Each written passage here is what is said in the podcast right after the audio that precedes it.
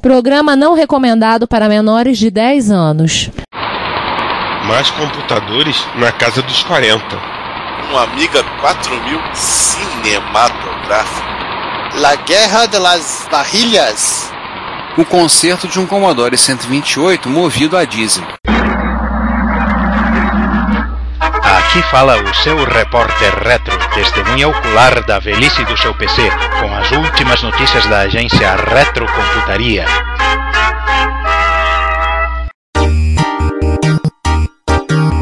Bom dia, boa tarde, boa noite. Bem-vindos ao 56º Repórter Retro, o primeiro de 2020, o primeiro dessa temporada. E, bom, quem é que tá aí? Bom, sou César Cardoso, vocês já sabem, já estão cansados de saber. Quem é que tá aí? Eu, Ricardo Pinheiro. Eu, João Cláudio Fidelis. Eu, Giovanni Nunes. E quietinho aqui o Craig. Bom, vamos começar com o último 2019 das efemérides. Uma efeméride Efeméride, efeméride quarentesca. quarentesca. Exatamente, né? Um momento aí no final de, de 79, novembro, dezembro, enfim. Naquela meiuca entre o Isso, Dia de Ação de Graças e o Natal. É, pro Natal. Pronto, pro Natal. Lançado pro Natal. isso. O Atari 800, o Atari 400 saíram pro mundo. É, aqueles Atari feio pra caramba. Isso. Você fala que é feio pra caramba, mas tem gente que gosta. Aquele é caixotão, o 400 é aquele teclado ruim, o 800 é um teclado um pouco bem melhor, aquela, aquele monte de slot. E quatro entradas de joystick, que eu acho que é a melhor coisa que eles têm. Acho que foi a única boa ideia, João, porque aquele, aquele, aqueles do- dois slots de cartucho, left e right, que no final ninguém usou. Pois é. Sabe onde é que usaram duas entradas de cartucho bem? Ah, Lá no MSX. é, mas, no, pro, pro MSI não era necessariamente uma entrada de cartucho, né? E nesse caso eles eram entrada de cartucho. Eles, Pois é. eles tinham a brilhante, a brilhante, a brilhante suspeita de que as pessoas achariam muito legal comprar um, um jogo em dois cartuchos. Ah, mas eu acho Ou ficar o. usando o Basic junto com, com algum joguinho.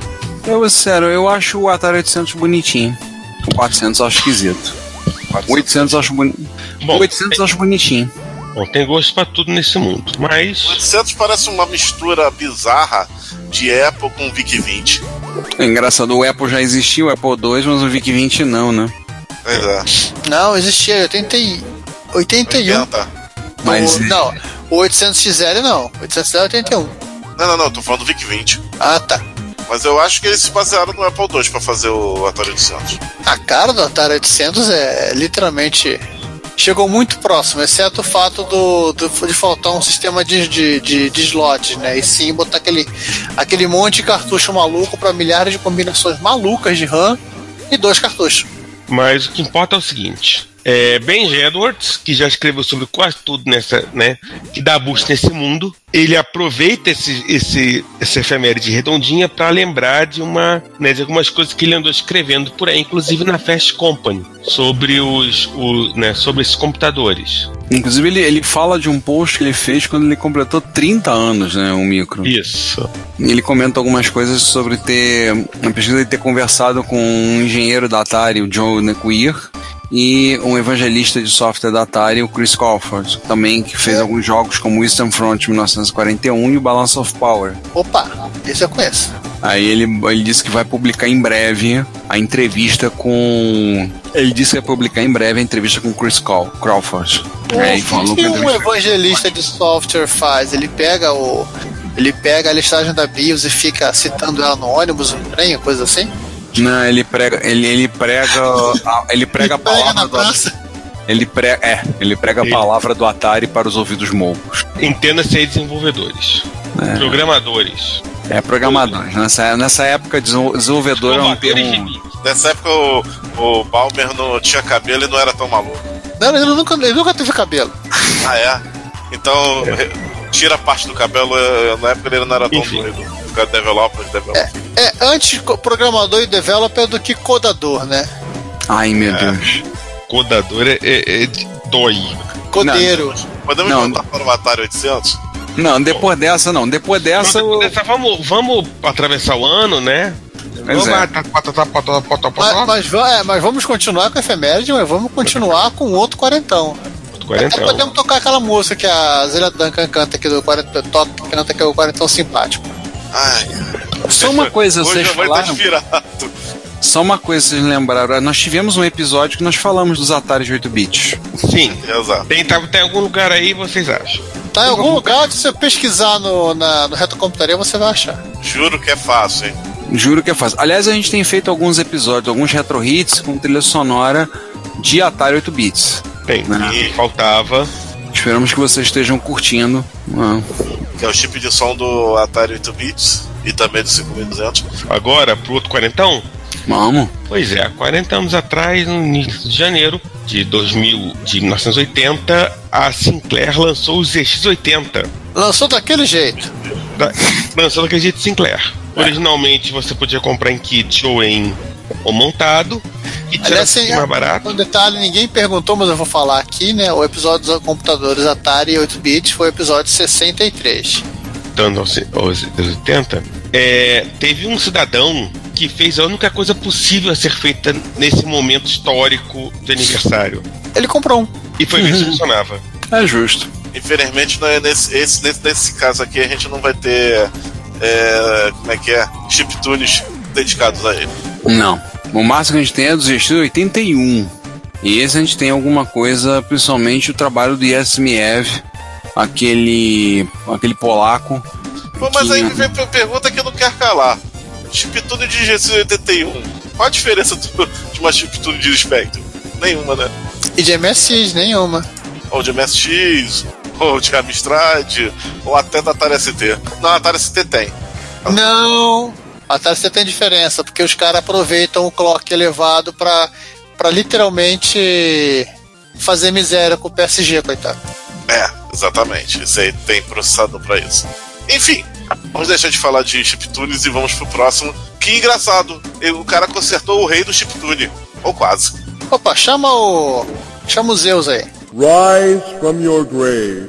Vamos dizer, o irmão mais novo do rei do chiptune. Vice-rei. O Centurião já já já recitou, né? Já virou lá o o, o, né, o lobisomem, o homem-urso. Então, Diesel. Giovanni, você explica melhor por que diesel? Este é o, o Commodore 128 DCR, era uma versão mais barata do Commodore, então ele tinha menos metal, ele era menos heavy metal. Ele era mais plástico e, obviamente, ele fazia muito mais barulho, quer dizer, o barulho do flop. As pessoas brincavam, diziam que o DCR, o dedo, dedo do DCR era de diesel. Ah, cara, tem uma imagem assustadora. Eu tô vendo um aberto aqui, gente. que é Tem muito- uma imagem assustadora nesse micro, cara. A da fonte? O, engarrafa- Não, o engarrafamento de, seu, de Commodore 64? Da- De 128, também não. Tem Não, 64. Ah, já vi qual é a foto. duas fotos assustadoras. Ah, tem a fonte que a fonte força quebrada por algum motivo. Não, não é a Não. Olha, tem um bichinho morto aqui dentro. É essa Morto nada, foto. tá bem vivo. Tá bem vivo. Tá vivo, o cara deu. Ah, esse aqui é só uma aranha, mata com tiro. Ah, entendi o que aconteceu com a fonte. Três fotos. Retrocomputação com, com como é que é com momento de adrenalina. Você abre o micro e se depara com isso. Tá, mas ele não matou a aranha. Segundo ele falou, a aranha ainda está na, na- no, no, no escritório, quartinho, no whatever dele, comendo, caçando e comendo os mosquitos e moscas. É justo. A consciência ecológica. Cara bonito. É. Mas tirando isso, né, ele pegou e foi fazer, dar uma geral, né? Então, Caraca, a fonte também é realmente assustadora. Aconteceu com a PCB da fonte. é, tem aquela uma película um protetora que tá toda rachada. Ele cortou e colou de volta no lugar. Não, é uma fonte de. Isso aqui é aquela- aquelas placas de. Como é que o pessoal chama?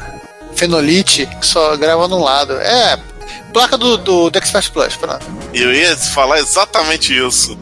O do FSA1. FSA1 também é fenolite. Eu acho que até do, do XDJ barra XV. É, acho que foi. Fez um Retrobrite, hum, ficou branquinho. Ficou bonitinho. Botou as teclas de molho, agora a placa tá limpa, né? Porque a placa tava bege. Agora a placa podia dizer que tava bege.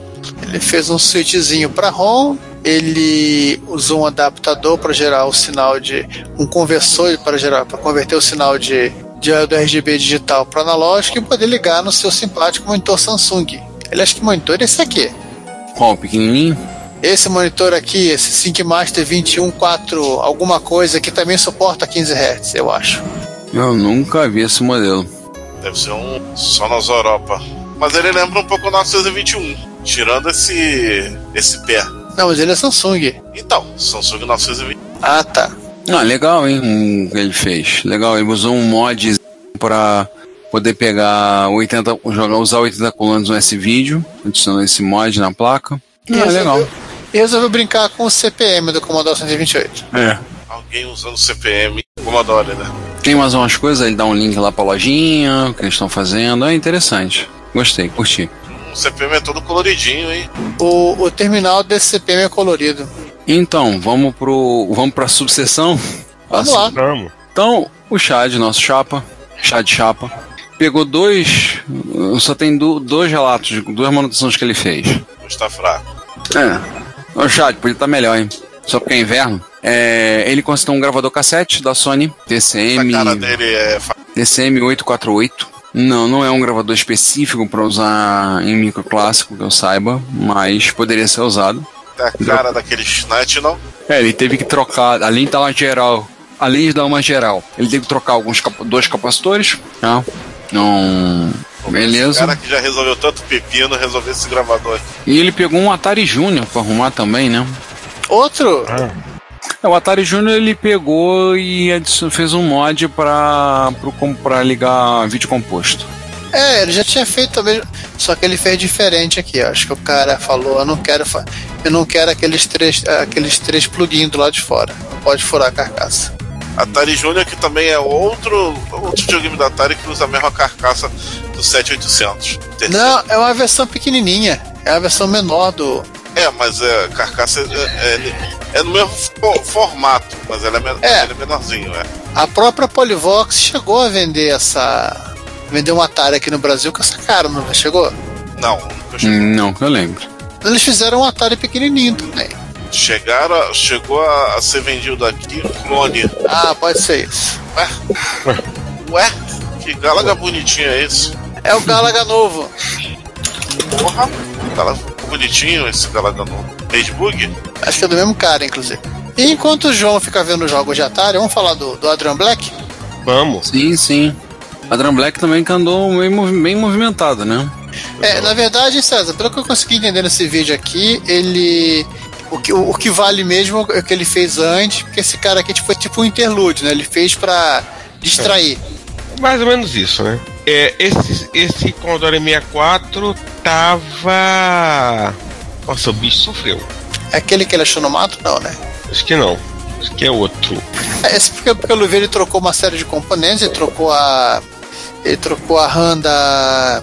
Do gerador de da Color RAM, eu acho. Que o 64 ele tem uma série de, de maluquice, né? Tem uma, uma, grande maluquice com o Commodore 64 que ele fica alternando uma, uma, uma página da, da, da, da área de endereçamento do meu, do meu, do meu, do 6502, onde ele fica alternando para sete caracteres, fonte, de acordo com aquilo que o VIC está pedindo. O que produz um in- incrível, com- incrivelmente complicado sistema de mapeamento de, de páginas dentro do Commodore 64. Eu não vi o vídeo. O que, que acontece? O que aconteceu com esse Commodore 64? Ele tá muito judiado? Não, tá até bonitinho, acho que ele só não funcionava.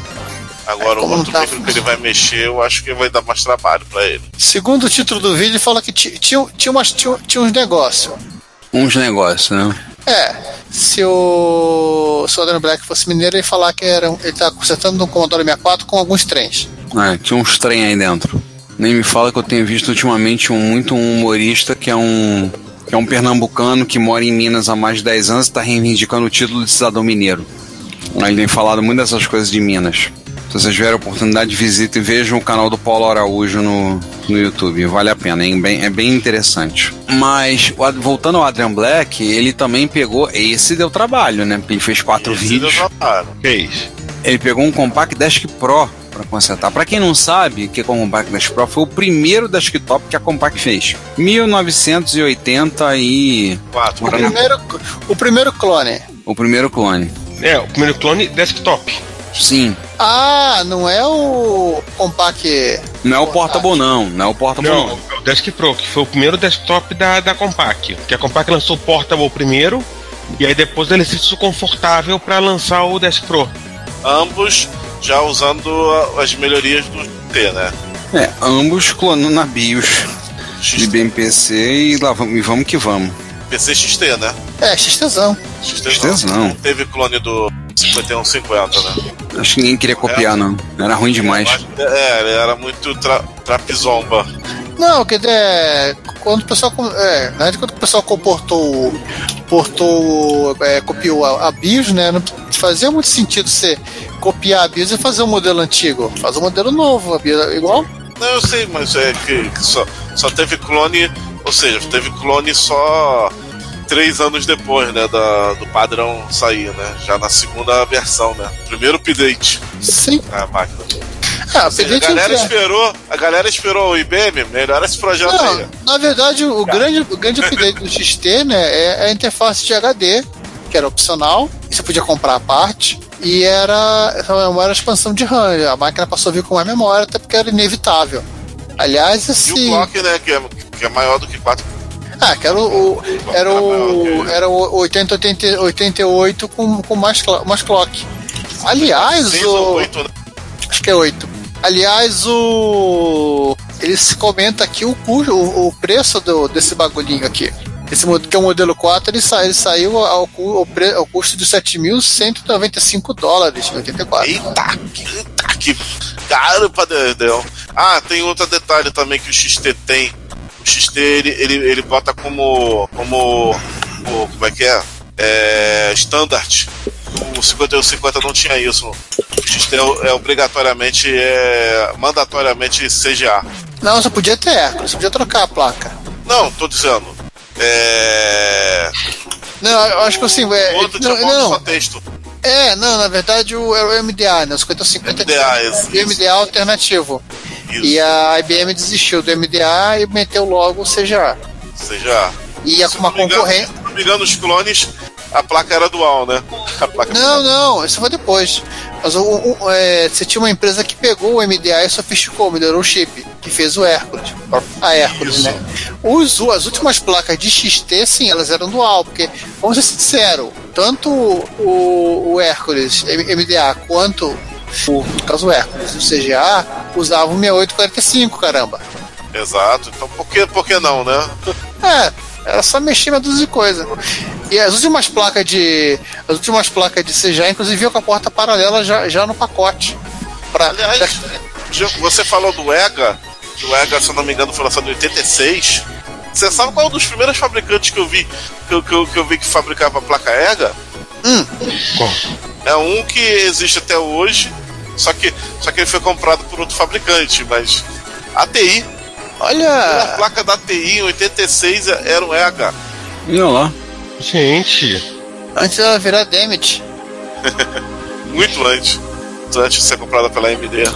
Então a a, a TI aí, a TI ainda, ainda, ainda existe ainda como uma divisão de placa da AMD. É, é a fabricante mais antigo de placa aí. E você pensando que que, é- que era a Nvidia com a GeForce, tá vendo? Elas têm um vídeo bem legal sobre essa, essa história de GPUs aí. Vídeo não, um- uns post blog É, nessa época não era nem GPU, né? placa de vídeo. É. É CRT que chamavam, né? Os chips dessa- primeira geração. Depois. Aí depois veio os, os VDPs mesmo e depois a GPU. Mas GPU é só quando virou aceleradora, né? É, Aceleradora. É, tanto essa música. não entrou no negócio que estamos mas tudo bem. Bom, é, vamos parar. Olha, depois de toda essa digressão sobre placas de vídeo, É, e enquanto eu, eu, eu assistia o vídeo do Adrian Black, vamos, vamos virar Eu o jogo. também tava, também tava vendo um pedacinho. Vamos virar o jogo. Agora, fala, César. Vamos. Vamos periférico, periférico, né? Isso, perifrático. Perifrático, que é morador e habitante de Los Angeles, portanto, Cara, eu jurava que ele era britânico. não. eu tudo bem. Ou ele é britânico, não, ele é britânico e mora nos Estados Unidos, né? Provavelmente, É. ele tem um sotaque carregado. É, ele É é. porque Ele tem, tem é, um vídeo, tem um vídeo que ele zoa a esposa dele. é. É. O negócio Mas- de. A pronúncia para a palavra aluminium. Mas Então você mora, você mora num condomínio? perifrático. Mas Los Angeles, Los Angeles, como se sabe, você tem aí, enfim, né? Muita Em coisa cada, do esquina, em cada esquina tem um diretor de vídeo desempregado, de, de filme desempregado. E também, se você der sorte, você encontra computadores usados em filmes. Desempregados também. Também. E ele achou um desses computadores desempregados. É, um Amiga chegou- 4000 que foi usado em alguns filmes que acho que ninguém nunca ouviu falar. Assisti esse primeiro aí, o outro não. Apollo 13, Titanic. Algum É. de vocês já viu esse filme? Eu não. Uns dois. Pô, então essa máquina foi bem usada, né? Porque o Apollo 13, tudo bem, é, meio, é a primeira metade dos anos 90, o Titanic é a segunda metade. É, trabalhou. Mas Esse trabalhou. Esse, esse, esse ficou já na. Ele se, a máquina se pagou e ainda, ainda pagou outras duas. Pô, mas as agências. As agências de. As agências aqui do, do, do Rio não usavam o amigo até, até o começo dos anos 2000? Então, é mais ou menos a época do, a época do, do, do filme Titanic. É, o Titanic é de que 1990. natural. Titanic é de Uma- uma- 97. É, é, uma workstation dessas, e meu Cosme é uma workstation, você compra pra ficar com ela 5 anos, 6 anos. É, é um E investimento. aqui no é- Brasil, é um- é um quando a investimento- pessoa não tem é um grana, vai investimento. 10, né?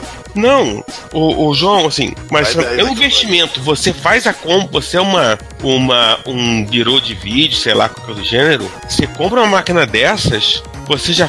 O teu é, é, financeiro já disse, ó, isso aqui vai ter que durar tanto tempo, porque é nesse tempo que a gente vai amortizar esse investimento e se pagar com o trabalho. E vai gerar tanto de lucro pra gente. Então é natural essa máquina durarem, sei lá, muito mais do que a vida útil é, comercial em loja. Porque são máquinas que o cara são bens de capital. E bem, Sim. bem de capital você não troca todo ano, você tem um tempo para trocar, você tem uma, uma amortização daquele investimento, você tem a depreciação. Até porque o, o trocar, ne- nesse caso aqui, significa parar o que você está fazendo para trocar. E de repente você não tem Exatamente. tempo para isso. Então deixa.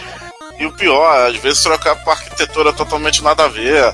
Aí tem outro treinamento do do pessoal, novos programas, aí ferra com a parada. Se bem que, bem que o Lightwave que o, o Amiga usa até, até hoje tá por aí, né? Menos mal, né? Mas Olha, alguém colou um adesivo da, da Apple na, na carcaça do Amiga. mas Terror- enfim, isso é terrorismo, cara. né? Chama-se terrorismo.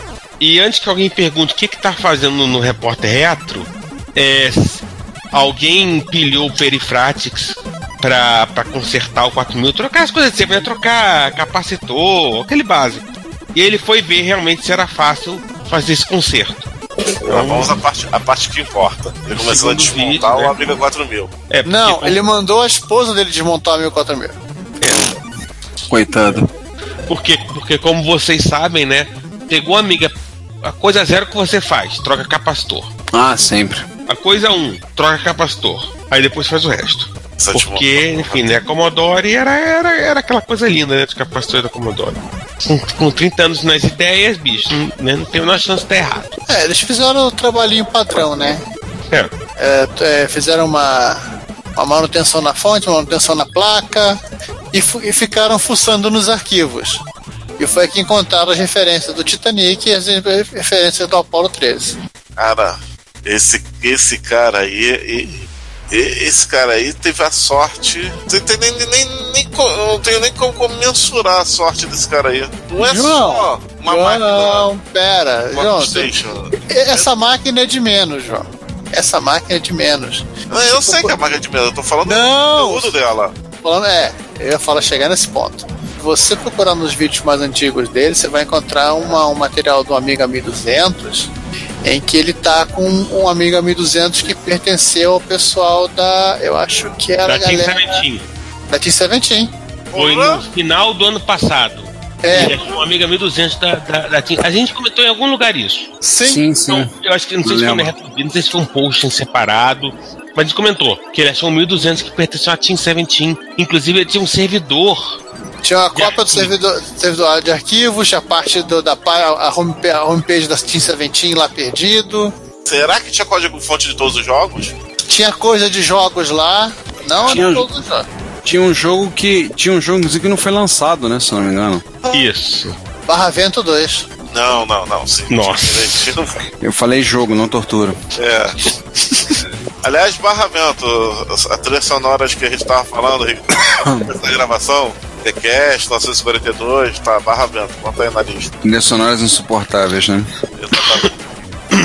Bom, Tá, vamos voltar pro mundo britânico, já que a gente começou com o, o, o, o Terry Pratchett aí. né, não, isso inclusive lembra que a gente, né, né, a gente precisa fazer um, um clipe dele, né, né, né, dele falando o que ele fala, é, Hello Cave Dwellers, pra gente, né, Acrescentar aqui. sentar aqui. Enfim, Na verdade, quando eu vejo o vídeo dele com esse paletó, eu fico sempre achando que ele vai vender alguma coisa. e o Retroman Cave, ele fez um Trash to Treasure com o BBC Micro, muito assim, muito britânico, Com o Bibi, um Bibi. É mesmo, é ela que desmonta o mais.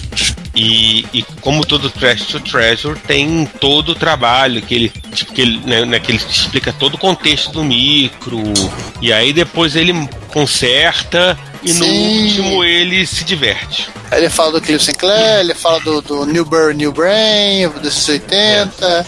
E o terceiro que ele todo, joga, e, dá, e dá todo o contexto. Fala do Electron, ele fala isso tudo. inclusive compara o Electron ao, ao Bibi. Eu acho o Electron uma sacanagem, cara. Ué, outras empresas fizeram coisas parecidas. A Commodore fez a série, o Commodore 16. A, a própria Philips fez aquele MSI reduzido limitado, né? Sim, a diferença é que essa tinha a versão parruda pra você poder comprar também, né? O Bibi acho que era só, só Não. institucional, né? Se você não, Não, o fosse Bi- você não Bibi comprava, você né? comprava, mas ele, Ah, ele era mais caro. um Bibi. Mas ele era mais caro. Não, pensei que era só, ele era só pra... Só Não, não. Ele era, ele, é que o problema dele era o custo. Então os caras fizeram a versão mais barata. Bom, O que é esse Volkswagen S-Life aqui? Ah, o, o, o V Westlife não tinha o que fazer e como observador do, né, do que o algoritmo do YouTube manda para os criadores de conteúdo, ele sabe que o povo, e esse repórter retro, gosta de quê? Gosta de vídeos de micros velhos e clássicos sendo limpos. Ah, ele deu um banho no computador. Deu. Aí, né, aí, né, aí ele pegou um PC clone aleatório e Com monitor IBM e resolveu dar um banho. Vou dar um banho. E um monte de gente curtiu, óbvio, como esperado. Ah, E, né, e a gente comenta, como esperado. é, Estamos aqui 150, pra isso. pessoas, 150 pessoas comentaram só lá no. É. Porra! Tava um macaco esse monitor, hein? É, bom, também tava precisando, né? Tem razão. Tava precisando mesmo. Monitor da IBM. Dezembro de 97, esse amigo. É por isso que, é por isso que a gente tá comentando ele- dele, porque, enfim, a gente é tudo Zé, tudo Zé Mané mesmo e cai nesses, né? E, e cai no chamariz do, do algoritmo do você Entendeu? tudo. Cai no, cai no chame você tudo. E você também cai, você que tá ouvindo também cai, então a gente tá junto. Gostei desse gabinete. Marca o quê? NC. Genérico. Bom, vamos pro. Gabinete eu achei legal. Vamos pros manos passas? Vamos.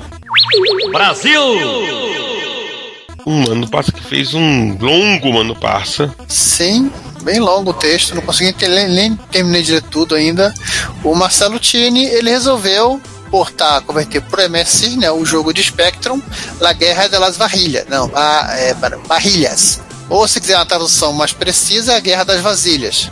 Mas por que Guerra das Vasilhas? Porque até no, no período no período anterior aquele mundo aquela, aquela aquele mundo de em que a Disney tomou conta de tudo, né? O, o- no mundo hispânico a Star Wars era chamado de Guerra das Galáxias, ou Guerra, da, é, Guerra das Galáxias, tá certo? O que não faz o menor sentido, vamos ser sinceros, porque só tem, só tem uma galáxia no Star Wars. Mas ninguém precisa saber disso. E ela é muito distante.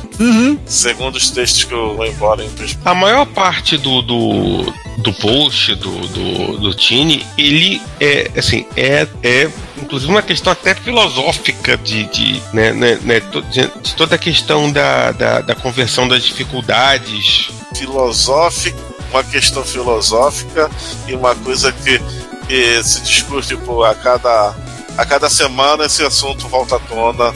Todo santo post de MSX que fale de algum joguinho, independente que seja comunidade no Facebook, seja discussão, seja grupo do WhatsApp, do Telegram, toda vez entra mesma coisa, que é famoso MSX, é uma boa máquina, mas ele teve jogos convertidos igual a cara dos do Spectrum 2, que saiu resultados abaixo do aceitável. É, é Se as pessoas soubessem como é a organização da memória de vídeo do MSX e per- e do Spectrum e como elas são incrivelmente diferentes, você inclusive entender que tem coisas que você faz, você faz no Spectrum e não faz no MSX e vice-versa. Sim. Então, assim, al- alguns, sinceramente, alguns portes do, de Spectrum, do, do- jogos de Spectrum MSX são um verdadeiro milagre. Um exemplo interessante: o Aston Marine Corps do Spectrum tem uma tela maior que a do MSX. A tela do, do Spectrum, se falar a memória, ela, ela, ela usa 256 por 100, é 128. Ela ocupa dois terços da tela. A versão do, é do Spectrum, né? A do MSX não, a do MSX ela, ela tem um, ela é um conjunto de, de 27 por 15 ou 14 em blocos. Justamente porque o MSX não tinha, não, não, não, não, não conseguia fazer toda aquela animação. E os caras reescreveram a, a rotina de scroll. Jogo, então- apes- apesar, apesar de rodar mais neutro que do Spectrum, rodava numa velocidade aceitável. É, rodava na, na- na velocidade que deu. Não, João, pior é a. Pior é o esporte de, de ST e de, de, de, de Amiga, né? Que os modos de vídeo do, do Amiga e do ST também são completamente diferentes. Nenhum dos dois é linear. É, esse, esse, esse é o problema do esporte. O micro, na época que sofreu disso, foi o Commodore 64. Porque, é, porque não dá pra portar nenhum jogo do 64 pra nada. É, e o Atari 8-bit, que eu acho que é a coisa mais próxima, não fez sucesso o suficiente. Uhum. Mesmo, sem o, vídeo do, mesmo assim, o vídeo do, do, do Atari 8 bits é muito limitado. Então, Por exemplo, é, como é que você, você desenha o, o, o Apple GS, ele tem vídeo linear, igual o MSX, né? Você, você, você grava um byte na memória de vídeo, você grava no, no segundo byte incrementando, ele vai seguindo a sequência. O do Amiga não, o do Amiga são três planos. Então, assim, o, o- o cara que fazia o jogo, o cara tinha que lembrar de ter que incrementar de 4 em 4 para poder preencher a tela. E no Atari ST é, é mais louco, porque os bits estão de 4 em 4. e aí você bota aí uma. Aí você, aí você bota o fato que o desenvolvedor na Europa era até 1993 todo fundo de quintal. Cara, era um moleque que sabia. Era, era o cara era que um moleque, sabia. Era um moleque que, que sabia, que, que, que lia revistinha e, e aprendia a programação, lia microsistemas lá, o equivalente a microsistemas da, das Europa e aprendia na marra. Era o cara que aprendeu e foi embora. É, e o- os caras faziam O jogos. publisher picareta que colocava o moleque pra fazer isso, dava amendoins pra eles e lançava. Ué, o cara lá do R-Type, ele comenta que o sujeito que era o contratar, contra, o cara que contratava, que sublocava ele, na verdade, ele usava um, um- plano de o, usava um projeto de desenvolvimento local do governo britânico para a região de Gales e para a região da Escócia para contratar os moleques tipo com isenção fiscal mais barato, o plano de incentivo fazer isso, né? Pagando menos imposto e depois dava a volta na garotada. Ou seja, ele, ele era o equivalente é, britânico de, de jogos ao. Como é que é o nome daquele cineasta alemão? Hum? Esse cineasta alemão daquele da- do, do- do jogo do, do Blood Rain, do Portal.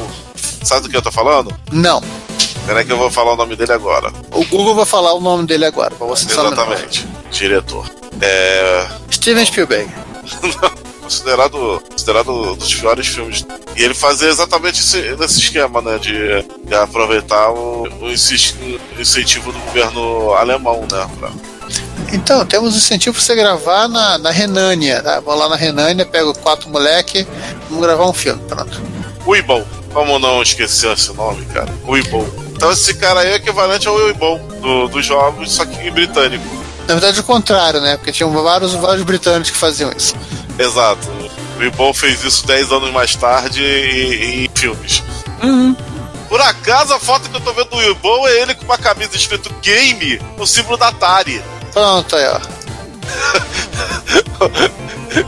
Está tudo interligado, minha gente. Mas a, a, US Gold era picaretíssima, cara. Aí eu, por, por, por isso que você via o, o Strider que a SEGA fez do, e portou no Mega Drive, João, japonesa de lembre-se. Não, lembre-se, lembre-se. Strider 2, rapidão. Então, Strider 2, que a US Gold é, pediu pra cá pra fazer uma continuação e ela, e ela fez no mesmo hardware Mega Drive, portado do Amiga, e o jogo ficou também um lixo. No Mega Drive. Você, aí você pega o Strider 1, o Strider 2, aí o pessoal fala, ué, por que, que o Strider 2 é tão pior do que o 1? Ô, João, não se esqueça do seguinte. Não, Strider 2 foi invenção da Ice Gold, né? Sim, foi invenção da Vice Gold. Invenção- Eu vou lembrar outra- mandaram, não, Eles mandaram agora- o moleque lá que, que, que, mais tarde fundou o estúdio lá, o Tier Tex, pra fazer o. pra fazer o. da turminha lá do, do, do iPlay, né? É, a turminha lá do Tier Tex, a turminha dele. Ele e mais, um, mais uns três ou quatro lá que fundaram, né? Tá, mas eu vou, eu vou te lembrar uma coisa, já remetendo pro, pro nosso episódio do mês passado, nós vamos comentar agora, Sim. que a IG, ela tava fazendo um jogo, qualquer coisa, e como o Quake fez sucesso, ela chamou esse jogo de Quake 2, tá? Não, não, não entendi o que Não. você falou. Não, o Quake 2 não era pra ser o Quake. Era pra ser um outro jogo novo, com, com- com outra temática, com outro enredo. Mas como o Quake fez tanto sucesso, os caras mudaram o nome do jogo.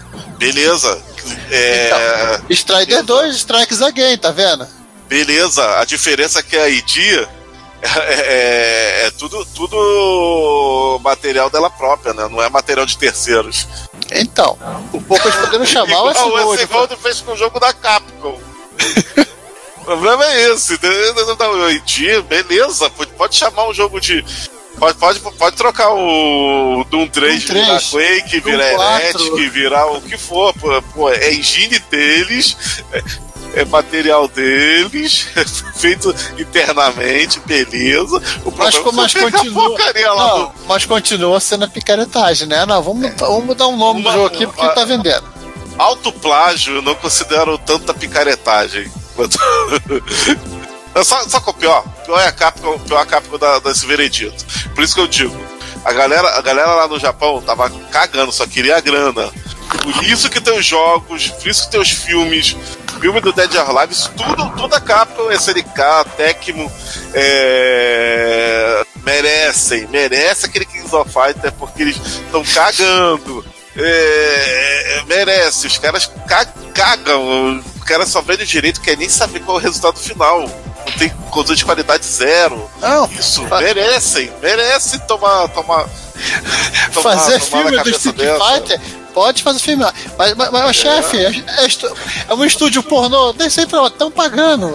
Cara, no caso do Dead or Alive é quase isso, cara. No caso do Dead or Alive parece sem sacanagem, cara. Quando você a ver o filme, parece. Vem cá, é pornô? Vai rolar Poxa. um pornô aí? Quer dizer, Eu ba- eu baixei o o- Dead or Alive a sério?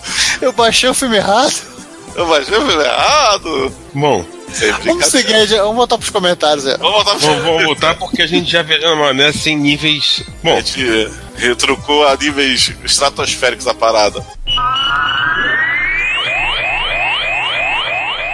bom, vamos falar do Episódio 104. 104, né? O First Pereba Shooter. Comentários. Primeiro, na, na parte A, o Juan comentando que o gato dele, o Lucifer, fez a mesma coisa que ele fez no episódio 28. Se convidou a participar do podcast na cara dura. É, é o sexto integrante do Reto Computaria. É, É, Lúcio, meu gato, fez a mesma coisa no episódio 28, pra participar do, da cara dura. E o. E, e eu novamente vou perguntar pro Juan se, algum- se, algum, se algum momento ele viu Gundam Origins, porque, porque o, o gato do. O Não, gato foi, do. foi a filha dele que deu esse nome, então ela pode ter assistido. Ah, foi, foi, foi, foi a irmãzinha do. Do, do Shark que deu o nome do gato, é de Lucifer também, então tá, tá certo. É uma coisa. Então fica aí a, a referência que, que, que sim, em anime tem um. Em Ganda, melhor dizendo, tem, tem um gato chamado Lúcio. Vamos lá, agora posso ler o próximo? Pode ler. Cat Nosso amigo Sérgio Augusto Vladislavskis. Ô Juan, bota um. Bota uma fanfarra aí, porque eu falei o nome dele certo.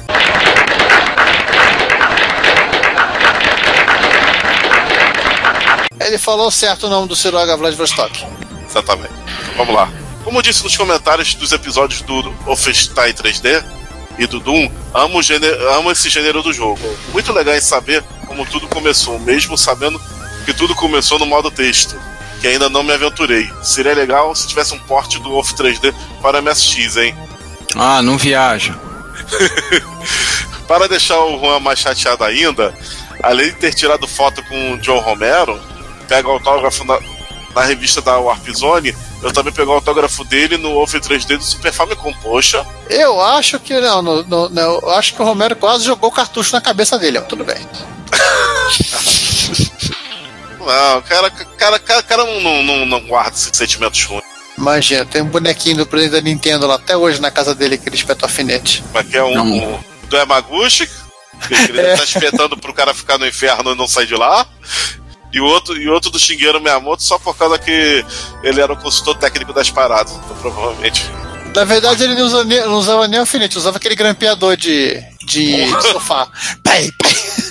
Nossa. Só pra garantir. Doom Eternal só será lançado dia 20 de 3 de 2020. E esta vai ser a grande aposta do Google Stadia. Mas como todo bom jogador de FPS, eu vou comprar pela loja da Bretceda para jogar no PC no velho estilo mouse e teclado.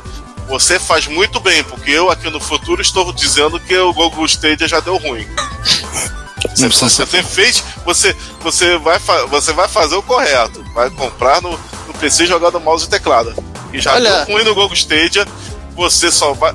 Você só vai se estressar, vai se estressar Você- muito, vai, vai, querer, vai, vai querer quebrar o teclado, depois você vai pegar. João, você tá, você tá dizendo que a segunda, a segunda a tentativa da- do Google de lançar uma plataforma de game ba- baseada em Linux está dando errado? Nossa, por que será? Que a primeira chama-se Android, né? É. Olha, primeiro é te dar um desconto. O Android, Não é Android só pra isso. que funciona direito. Assim, o. Bom, tecnicamente o Android não é uma plataforma de. de- de jogo. Tem coisas que funcionam muito bem. É, isso, aí- isso, aí, isso aí você vai por conta, isso aí você vai por conta da, fazer vai por conta da jogo. ranzinzice do Giovanni. Exatamente. É, Foi pra, maldade. fazer jogo A, jogo A é o Stadia. Mas enfim, esse não é um podcast sobre. Isso não é um podcast gamer. Não tem LED piscando aqui, gente. O quê? Não, vai- não vamos ter mais FPS? Isso não é um Vamos. podcast gamer. Não tem LED. FPS, no caso, é frames por segundo. Não, João. O Não temos LED. LED dá. Não temos LEDs RGB piscando enquanto você está ouvindo esse podcast. Então aqui não é, não é um podcast gamer. Então ninguém tá jogando, ninguém tá jogando aquele jogo, qual é o nome daquele jogo de MSX que saiu com cartucho que pisca? Ninguém tá jogando, ganhou o MSX Dev. um- Tem um que saiu, eu esqueci. Ganhou o MSX Dev algum Bom, tempo atrás, sem cartucho. Ah, Aquele jogo ali. Não, eu não vou lembrar. Essa hora da, jogo, essa aquele hora eu jogo vou ali dá tanto FPS no MSX que ele fica com 60 quadros. Olha. 60 quadros. Bom, bom, então. Não, não, 50 porque é europeu. Ah, é verdade. É, 50 Mas pra quadros. você conseguir 120, você tem que estar, você não pode estar, tem que tá, é, tem que ter tomado alguma coisa. Ah, chama Agora, ô, Giovanni. Lê o. o- Eu vou, ler, meu- vou, vou reler meus comentários aqui. É isso que eu ia falar. Lê o que você disse sobre. Vamos lá, porque não, não deu tempo de, de jogar na, na gravação, né? O livro que eu citei lá no, na primeira parte do episódio, eu, eu, eu, a gente fala- a gente comentou do Super no, no, no Azark 3D, chama-se Bible Adventure, foi escrito pelo Gabe Duran e editado pela Boss Fight Book. Aliás, tem inclusive um livro sobre Sim. Metal Gear, tá? É E mesmo? que pode ser adquirido aqui nessa lista. Ele mas eles fazem uns pacotinhos legais. Eu simplesmente eu comprei esse livro por acidente, não por acidente, ele veio num bolo de livros de e-books que eu comprei. Mas assim, eu achei fantástico o, o Bible Adventure. É, e seguindo adiante, né? Me auto-respondendo também, o joguinho da caverna que é citado é o, Christ- é o é o Crystal Mines, que é tipo um Boulder Dash que os caras é, implementaram lá, venderam para Nintendo esse jogo. Ele também foi, esse mesmo motor ele foi usado pela Wisdom Tree. Tu pegar o, só que tu pegaram, né? O, trocaram o robô, que é o personagem normal, por personagem do Velho Testamento. Então, assim, é. Você tem o Moisés no lugar do robô. Jocha, Jocha, quem Jocha é o Josué. Josué no lugar do robô. Eles têm um outro. like. Quem é Jogo o lugar che- do, do Link? Não, é, na verdade você é um, é um garotinho aleatório. Ah, tá. Eles fizeram um Zelda. Pegaram o motor desse jogo e fizeram um Zelda like. É o Spiritual Warfare. E que era um jogo de tabuleiro baseado também nesse mesmo motor chamado Bible Buffet. Ai meu Deus. Eu não sei o que, que é pior: Spiritual Warfare ou Bible Buffet. Não, o Spiritual Warfare você vai no. Você che- quase chega no inferno, você, você quase mata. Você mata o, o assistente do demônio. Você não pode matar o demônio porque o. É, o Zanodorf, né? Não, porque o. Então o, o autor ele cita isso, porque só quem pode matar o demônio é Jesus. Tá bom. Aí você mata o Zanodorf. É, você fica no meio do caminho. E Detalhe o Zanodorf é o, é o- é o último chefão do Zelda, tá? Só pra. Você que não entendeu. Mas o curioso desse jogo, hein, João, é que assim, esse título ele saiu. O, no caso não Crystal Mines 1, chama- tem uma sequência chamada Crystal Mines 2 The, que saiu pro Lynx, na, pro consolezinho Lynx, foi portado para Nintendo, só saiu pro Lynx. Links, links ok, né? É, não, saiu pro Lynx de boa, oficializa, oficial, e anos depois, uma, uma empresa portou o Crystal Mines 2 pro Nintendo DS. Então o jogo que era pirata no Nintendo foi ganhou o selo Nintendo de qualidade. Isso que, isso que é impressionante, cara. Depois, quando eu falo que esse Sea of Quality da Nintendo é, foi uma das coisas assim mais.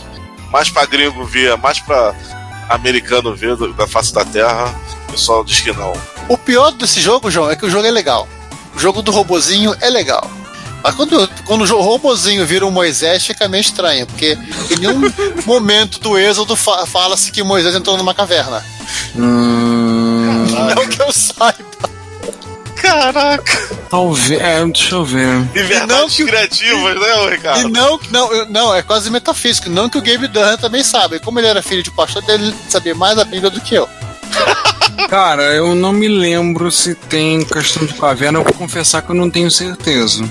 Então, Vou dizer que eu não tenho certeza. deixar o exercício da dúvida aqui. E vamos pra parte B. Ah, alguém leu o, Boagley. Ótimo episódio. Dissent era conhecido como Quake de navinha, mas eu achava também, como vocês falaram, que foi o primeiro 3D de verdade. O Dissent 2 é quase um DLC do primeiro, nada muito diferente. Já o Dissent 3 era revolucionário em diferentes pontos. Que eu me lembro que foi um dos primeiros games bons que foi portado para Linux. E os inimigos, ao contrário das versões anteriores, tinham perfis diferentes. Tinha inimigo mais normal no esquema, te achei e vou atrás de você. Mas outros que se escondiam e te atacavam de surpresa, outros até meio suicidas que batiam de frente com você. Depois desse episódio eu vou ter que jogar um pouco. E eu vi no GOG um Decent novo, que seria o 4, né? É um Decent novo. É, saiu alguma coisa. Vi no GOG, ele já não é. Ele não é tão novo, não. Ele já tá lá no GOG, então ele já. Até alguns anos já. Que a Interplay, né? Que é o, a publisher, né? Já foi. Não, Interplay não, tempo, não. né? Não, É. não. Isso que eu falei. A, a Interplay já foi pro Hala já, já há muito tempo. Então, alguém deve ter ficado com a. com a franquia do Decent. A, a, Interplay foi comprada, né? Acho que sim.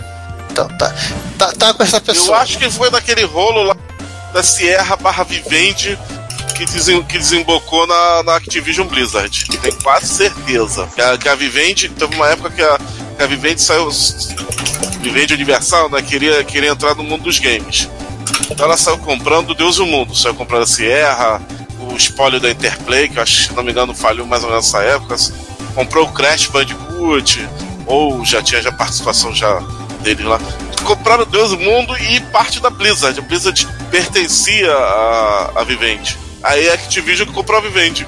Eita. Ou comprou a- a- o braço de games da Vivendi. Eu acho que foi o braço de games. Aí por isso que rolou essa, Ah, João, já que você tá empolgado, lê o comentário do Emil aí. comentário do Emiliano Fraga. Olá, muito divertido esse episódio. De fato, FPS é um estilo de jogo bem popular que tem ganhado muitos adeptos desde sua concepção.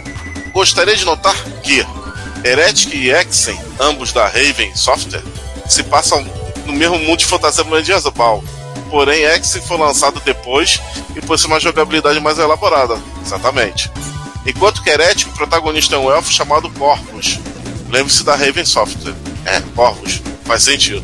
No Exen, você escolhe três classes de personagens: Guerreiro, Clérigo, no estilo Dungeons Dragons, ou Mago. Vale lembrar que Exen saiu para videogames na época, inclusive eu tenho a versão do Nintendo 64, é bem legal. Sim, um porte muito bom, diga-se passagem. Exen 2 é de 97 e usa a engine modificada do Quake, portanto 100% 3D. Exen 2 usa a engine do Quake 2, porém o jogo é de plataforma em terceira pessoa. What? Isso, isso eu nem lembrava. Possui um modo em primeira pessoa, mas fica esquisito porque possui diversas plataformas e jogabilidade mais para Tomb Raider. De toda forma, é um ótimo jogo. Eu acho que eu nunca vi o Heretic 2, vi o Exen 2. Muito bom que o Emiliano deu uma destrinchada melhor na, na série Heretic em Heretic, porque realmente depois do Exen a coisa ficou um pouco confusa. Bom, pelo menos uh, o Exen 2 eu, eu só vi muito de relance. Não joguei ele a fundo. E nem tinha visto o Heretic 2. Sim, continuando os- com os comentários dele. Sim, No Quake, a temática de ficção científica Lovecraftiana. Porém, a partir do Quake 2, o terror cósmico foi abandonado totalmente pela temática militar, onde o jogador é um dos soldados enviados à guerra contra os, os Strogs. Strogonoff? boa, boa. É, a única coisa que o Quake 2 pra frente é, que os, é que os inimigos é uma raça alienígena que são feios. Não, Não é mais o terror, né? Isso, isso é muito bem explicado. O Sandy Peterson, que era um cara que curtia Lovecraft, saiu.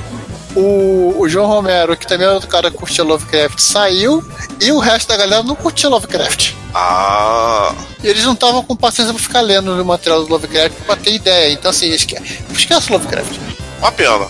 Eu acho que o, a graça do, do Quake era essas pinceladas de Lovecraft. Quake 2 é excelente. A ID Software aperfeiçoou a, a engine um bocado. Tanto é que a engine licenciada foi usada em vários outros jogos da época e é usada até hoje com a sua versão mais recente. Sim, exatamente. Quake 2 RTX com engine aprimorado com uso de Ray Tracing em tempo real. Eu vi o Quake 2 com, usando, usando Ray Tracing e é, é, impre, é, impressionante o resultado. O jogo fica pesado pra Dedel, mas. Por que parece um dos jogos que mais usa, usa melhor Ray Tracing atualmente é o, o remake do Quake 2. Eu só tem que ter uma farm de. Não, não, de não, não, não, não, não. Nada, 3D. nada, nada que uma 2080 Ti não resolva. Ah, tá. Não precisa ter farm, não. Nada que puxar- de 5, 6 mil reais não resolva. E puxar um. um Baratinho, ca- baratinho. É, e puxar um cabo de ar do transformador da rua, né? Pra ligar. ligar. PC. É, quase isso. Quake 4 é continuação direta do 2 e utiliza a engine de Doom 3 e é um jogo maravilhoso. Um. É. Pronto, só botar o número que falta. Decent é revolucionário por ser um dos primeiros FPS totalmente 3D. Seu grande trunfo é ser um FPS com uma movimentação completa nos três eixos, translação e rotação, assim, até porque é uma, uma- um jogo de nave, né? Mas essa característica também é qualquer de Aquiles, pois representa uma dificuldade para muitos jogadores. Quem conseguir superar a curva de aprendizado é brindado com um jogo excelente. Exatamente. Muita gente que não gostou do Decent, justamente pela dificuldade E tem um- também pelo efeito ah, que muita gente já tem em FPS normal. É o efeito em jogo. Esse efeito em jogo no Decent. Não, era total. Você ficava. Você de- depende, assim, dependendo da velocidade que você jogava, você realmente ficava meio zonzo. Agora imagina para pessoas que são sensíveis já Não. a isso. Hein, João? Isso com um monitorzinho de 14 polegadas. Imagina com esse monitorzão de hoje. Se a galera quiser, se eu não me engano, acho que no GOG tem o- o- os Decents antigos também. Eu falei que tem esse mais novo, mas também acho que tem os antigos pra, lá no, no, no GOG. Se alguém quiser se, se, se aventurar, rodar em 1080p pra cima. Um jogo que, se inspirou em Decent é Forsaken, mas com uma temática diferente, uma arena entre naves. O Forsaken, ele inclusive saiu pra console também. Eu me lembro da versão do Nintendo 64. É, como você disse, tem um outro, tem um outro jogo que saiu no Nintendo 64.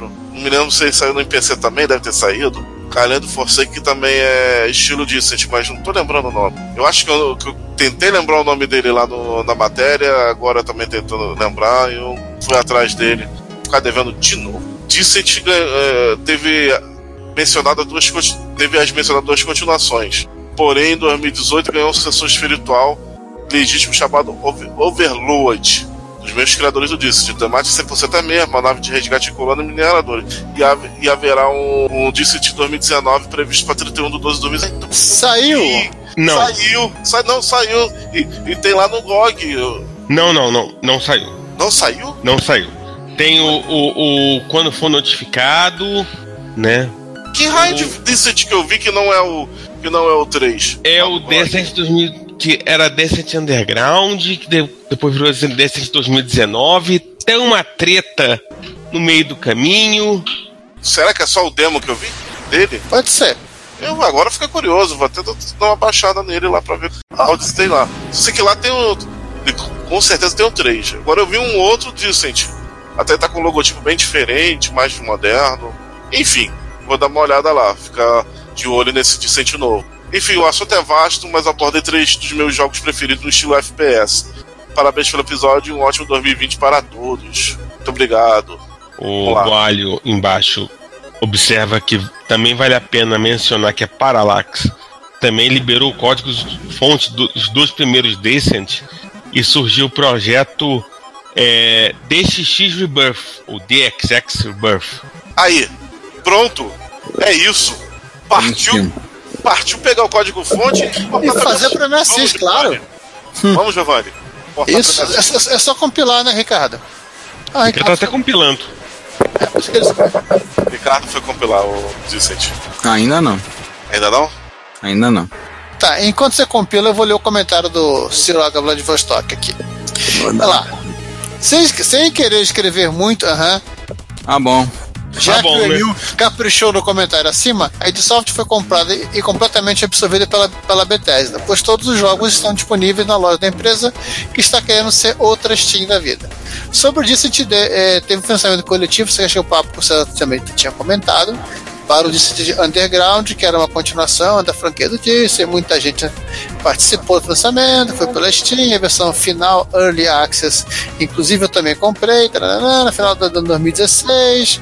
A empresa está envolvendo um jogo, o jogo contratou um pai, começou o publisher, queria soltar o jogo também para PS4, para Xbox, mas do nada essa empresa sumiu com o jogo e, e retirou da Steam e da GOG. O desenvolvedor sumiu com o site e publicações no fórum da Steam.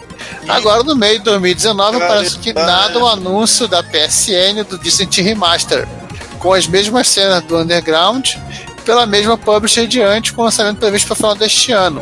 O resultado, quem comprou antes, esperando fin- eh, finalizar o Underground, se lascou. Pe- Pegaram a grana do lançamento coletivo, fizeram o jogo, mas não entregaram, agora anunciaram o jogo com um novo nome e quem quiser vai ter que comprar de novo. Depois o Ricardo fala de picaretagem com o cheque, é o cheque da, da CPU. Isso aqui é, é- é só um pouco pior. Contrariando o Giovanni, eu adoraria que Dark Force fosse refeito. É, pode ter personagens da Marvel ainda. Ainda mais usando o Unreal Engine, Engine nova, ele ia ficar animal. Um jogo que foi pouco ou nem foi citado no episódio Star Trek Elite Force. Ricardo, ajuda. Esse eu amo de paixão. Joguei piratinha no PC. Opa! Mas depois comprei pela Steam e até achei a versão para PlayStation 2. Jogo FPF são minha maconha. Quando preciso relaxar é só pegar qualquer um e sair atirar. Esse cara é o Man Gun.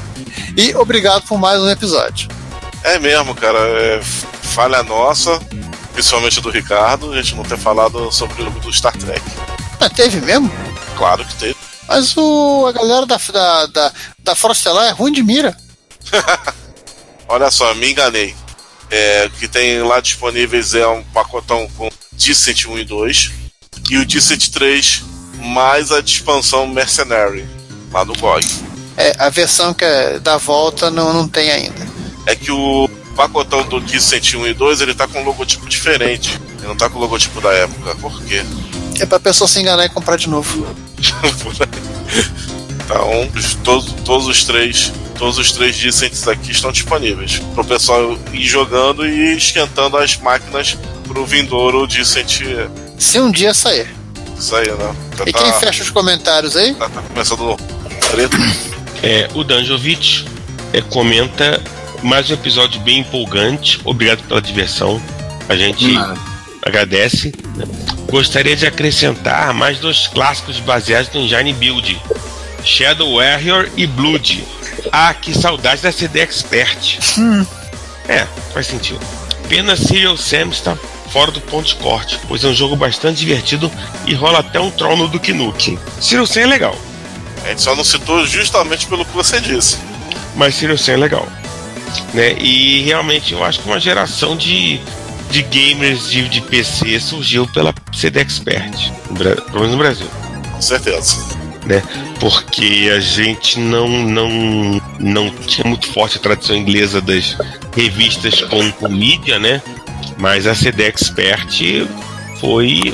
fez isso, né? Na verdade, ela era mídia com revista. É mídia com revista. Exatamente. E acabou. Mas acabou não. Ah,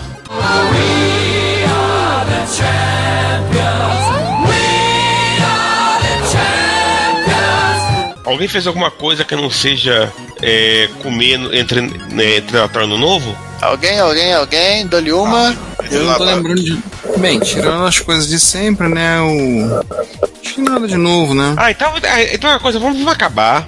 Isso, a gente, isso a gente lembrar, a gente conta mês que vem. Bom, eu ia falar, eu ia falar que, que neste mês, quer dizer, é, parênteses, isso aí vai- esse aqui é pra março, né? Final de Não. fevereiro. Final de fevereiro? Ah, então beleza. Então este, né, eu ia falar que neste mês eu e o Juan estivemos na, na- no Game Expo, um evento de- destinado para jogos, que foi aqui no, no Rio de Janeiro, no, na Univeritas, no Flamengo. E que foi um evento que, pasmem, tinha coisa nova, tinha, tinha coisa. Tinha bastante coisa retro e tinha, e tinha uma área só para desenvolvedor indie, olha só vocês. Tinha coisa nova, tinha coisa velha e tinha gente. E os destaques, da- os destaques foram é, a presença do, do Kleber Marx, que é o editor da Warp Zone, e que junto com o Saulo Santiago e o Marcos Felipe Assunção vão, vão fazer por fina- financiamento coletivo o livro chamado Clones, que é o livro dedicado aos famosos Famiclones ou NES clones que vocês tanto amam e que a gente também tanto amou e que a Gradiente que iniciou essa isso aí com o Phantom System. Acho que foi da Anacom como eu conheci, hein? Não, o Phantom System saiu antes do. Os Dynavision da, da Dynacon, que era um clone de Nintendo, são a partir do Dynavision 3. Ah, Não, da Vision 2. O 2 mesmo? 2, o 2 mesmo. Já saiu bem, já saiu um pouco depois do, do Phantom System. Phantom System, Phantom System saiu em dezembro de 88. eu lembrei daquele. daquele clone. Foi da, da própria Dynacom, né? Era o Dynavision que era Mega Drive, que o Higgs comprou lá em Jaú. É, esse era, esse era o Megavision, saiu bem depois, e esse rolou uma treta maligna com a Tectoy, Sim. obviamente, que deixou o bi- o bichinho bem raro. Sim. Mas voltando ao, voltando ao evento, teve, teve isso, teve vários. Teve pessoal do, do- da, da, da- da revista Games Velhos. Teve. Teve o youtuber Velberan, que ele, tá, que ele também está lançando o livro e falando sobre o mercado de jogos. Teve uma área de indie, pasmem, nos foi brindada com um cara que desenvolveu, que desenvolveu Shadow of the. Ele é brasileiro, o nome dele é Rony. O cara fez Shadow of the Beast Batalha 2600. Nossa. Não tô de sacanagem. Depois que fizeram. Bem, também depois que fizeram Halo e Sonic e Mario, A Shadow, of, porteira tá aberta. Shadow of the Beast tá um dos próximos mesmo. Mas meus parabéns ao cidadão. De mano, os parça lá tava, tava o representante do MSX, o Slotman. Além de estar com o jogo indie de PC, ele estava finalizando o, o- vamos dizer, as melhorias do Gunsmoke em coreano. Se bem que não tem Gunsmoke de outra categoria, né? O que tinha des- desesperado. Ele, ele botou o jogo ma- majoritariamente para rodar com paleta de MSX2, já aumentou a velocidade, suporte para joystick de três botões, é, aberturas e o arcade, entre outras coisas. É muita, muito venda, uma venda de muita coisa é, retro. Inclusive eu vi um cara arrematando por 1.600 reais um Sega 32X. Achei que você ia falar um Hot Beat branco. Não, é, mas aí tinha que ser um Hot Beat branco com a tampinha lateral. Aham. Aí a tam, só a tampinha vale 1.500. Exatamente. Com tampinha Hot Beat, 100 reais. O Hot Beat com tampinha lateral, 1.600. Isso aí. É assim que é o coisa. Aí eu acho que o Hot Beat preto é um pouquinho mais valorizado, aí 150. Um, é 1.650. Mas a tampinha do preto e do branco aí são iguais. São, do- São iguais, exato. Tô falando que o preto é um pouquinho mais valorizado, mas, mas é assim, entenderam? e voltando, aí tinha lá campeonatos, pessoal jogando jogos de Dragon Ball mais recentes, é, até, até os arcade, arcade nossos de cada dia de Kings of Fighter 98, de Neo Geo. É, tinha muita coisa legal lá pra fazer. Ou seja, foi um evento um pouquinho fora da caixa, porque, porque ele não só buscou só coisa nova, ele também buscou botar coisa indie e coisa retro. Ah, e uma coisa que eu me lembrei. Por ocasião que vocês estiverem ouvindo isso, é, já foi o encontro de MSX em São José dos Campos. Então a gente vai depois comentar como é que foi o encontro, tá? Mas vale lembrar que a primeira MSX Rio do ano de 2020 será no dia 7 de março de 2020, no mesmo lugar de sempre, no Centro Socioeducativo Lar do Mé, Rua Garcia Redondo, número 103, no, Mé, no Caxambi, ou seja, no Grande Meia. O horário de abertura lá pelas 10 horas da manhã, a gente fica até as 18 horas. Esquemão de sempre. Então, Ai, prestigiem, visitem, estejam lá para curtir a primeira MSX Rio de 2020. E, e aprove- e aproveitando, lá, lá, lá, o Lar do Meio é um lugar muito, muito interessante e que você pode também é, se alimentar no local e, e fazer até uma. Somente, somente se você levar as suas namoradas barra esposas, até comprar algumas coisinhas, sempre lembrando que isso tudo ajuda pro, pro, pro Lar do Meia. É. Assim, o, Isso é interessante que É, eu não sei como é que vai estar agora, Uma porque. Eu não sei como é que vai estar agora, porque o Lado Meia vai entrar em obras. Tá entrando em obras a partir da.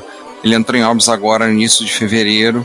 E, mas eu não sei como é que vai ficar. Não vai ser tudo que vai fazer em obras, vão fazer as, as obras que eles querem fazer de melhorias e adaptações, tudo, eles vão fazer em partes. Então eles vão fazer a equipe de a equipe a empreiteira vai trabalhar uma parte, depois vai fazer outra, depois vai fazendo outra.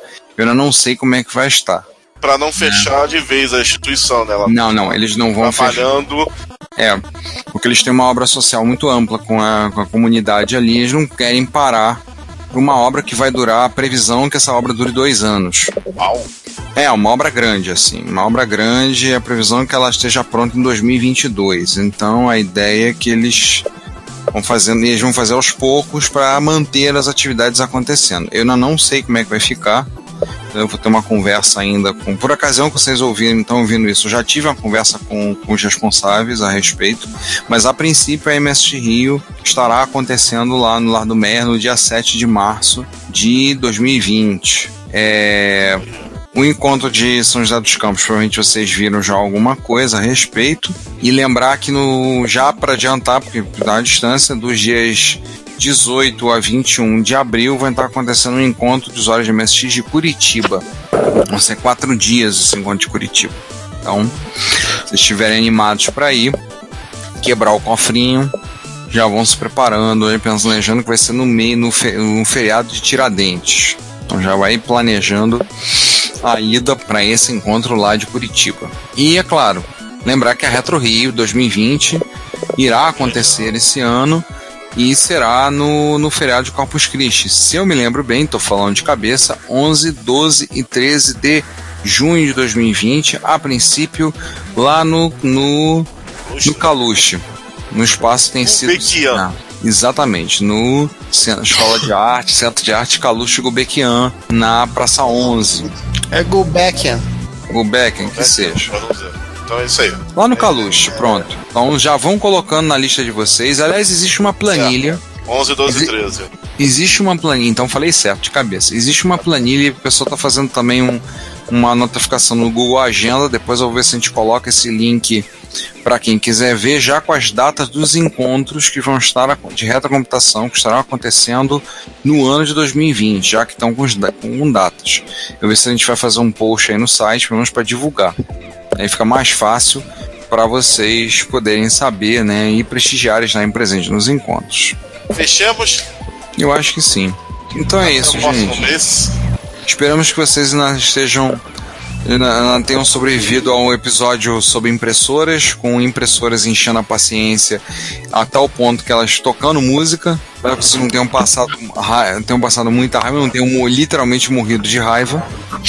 Senão a gente vai perder os nossos, os nossos poucos ouvintes que temos. É, porque a gente não vai ter ninguém pra ouvir que vai estar todo mundo morto. Pois é. Ah, Então, mas voltamos no mês que voltamos então no mês que vem, tá? Com novidades aí com o próximo episódio do, do nosso do Retro Computaria e no fim do mês o Repórter Retro. Então é isso, fui. Bom, até o próximo episódio e, bom, bom dia, boa tarde, boa noite, fui. Pessoal, boa- bom dia, boa tarde, boa noite. Também me despeço aqui. Até. Então, gente, como sempre, até semana que vem, ou até daqui a 15 dias, e a gente se vê. Assine a newsletter do Retrocomputaria, a Retrobits, e receba no seu e-mail toda sexta as novidades do mundo da retrocomputação. E fale conosco, comente nos episódios, nas postagens, nos mande e-mail em retrocomputaria.gmail.com. Procure também o nosso perfil no Instagram, no Facebook, no YouTube ou no Twitter e manifeste-se. Seu comentário, você sabe, é o nosso salário. Obrigado por nos ouvir e até o próximo episódio.